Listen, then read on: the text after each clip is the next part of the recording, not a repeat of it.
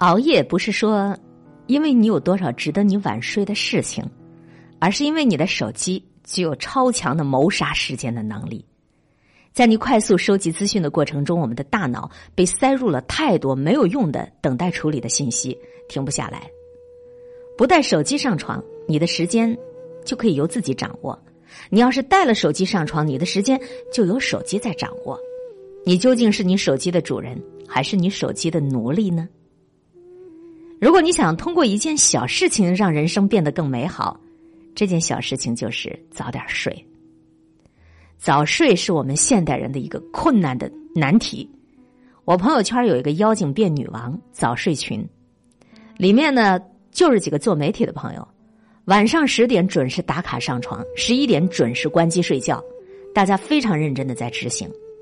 有天晚上十二点多了，早睡妖精群忽然有人说话。没睡的出来聊五毛钱的，我不相信你们真睡了，哇！一下子就炸出好多人了。原来这个群之前的和谐都是伪装的，绝大多数人打完卡又去看手机了，自我安慰：哎，我只看十分钟，一不小心就到凌晨了。生活没有因为这个群而改变，仍然是晚上熬夜，白天后悔。如果熬夜去学习、写作、工作什么的，也算是黑眼圈有价值了。可大多数时候呢，晚上熬夜，你究竟做了些什么有业绩的事儿？第二天根本就没印象了。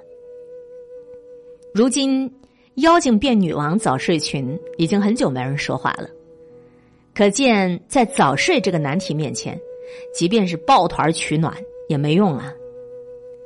我问过了一个真正能够早睡的人，说你是怎么做到的呀？他说很简单呐，不拿手机上床就够了呀。他也曾经是有重度的手机依赖症，几乎每天晚上刷屏啊，刷到凌晨两点。有一次出差开长途，为了赶走瞌睡虫，在高速公路上把自个儿大腿都掐紫了。那一刻，他真的为自己感到脸红。你一天到晚跟别人说只有自律的人才能幸福，可是你自己能自律吗？他决定不带手机上床，晚上睡觉之前呢，就看枯燥的专业书或者跟经济哲学有关的书。他说：“我看十几分钟就困得不行了。刚开始他总是担心呢，没带手机上床一定错过什么呢。早晨六点一起床，赶紧打开手机，把朋友圈刷一遍，关注的公众号啊、标题啊全看一遍。半个月之后，这种焦虑就被克服了。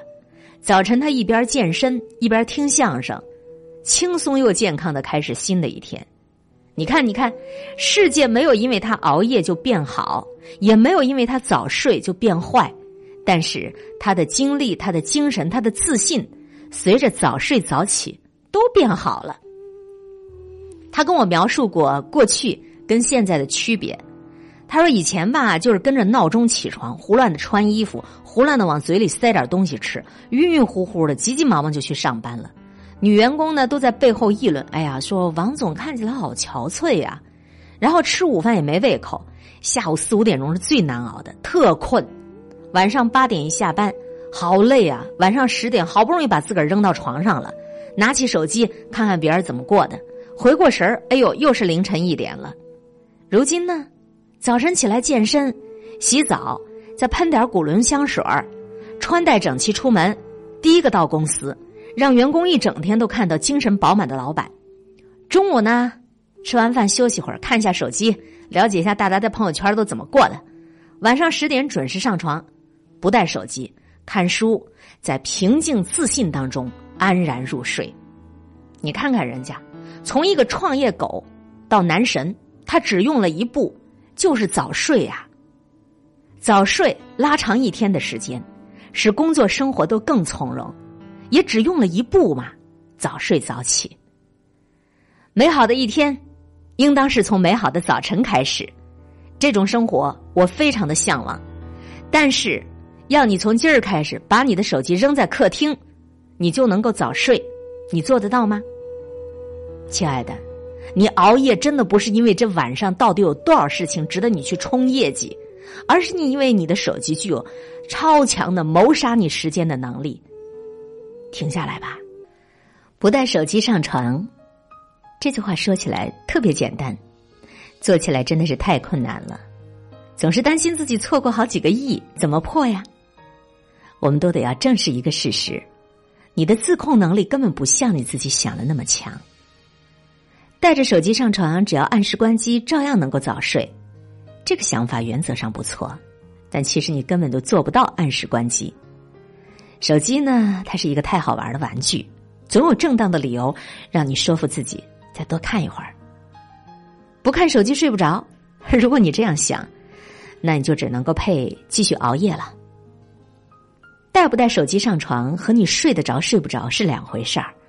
就像成功有三个步骤，如果总想第三步，你就永远不会开始。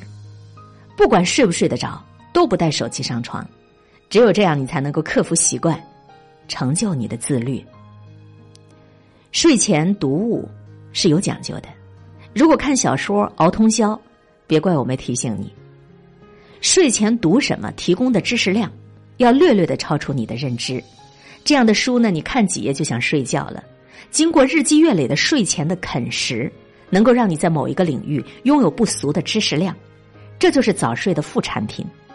如果你在学外语，在睡觉之前练听力也是不错的选择。听一会儿你就累了。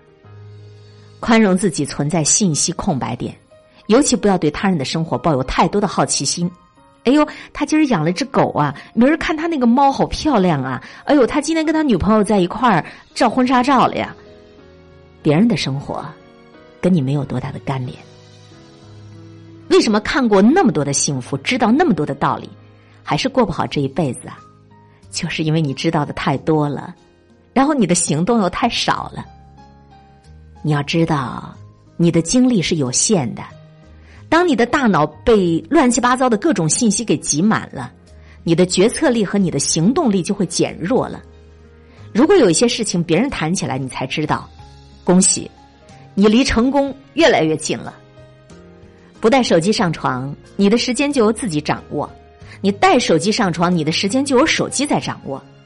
如果咱们都能够从今天开始做到不带手机上床，你就赚到了自律、健康、有益的知识，你就充满了活力的一天，就开始回归到你的生命中了。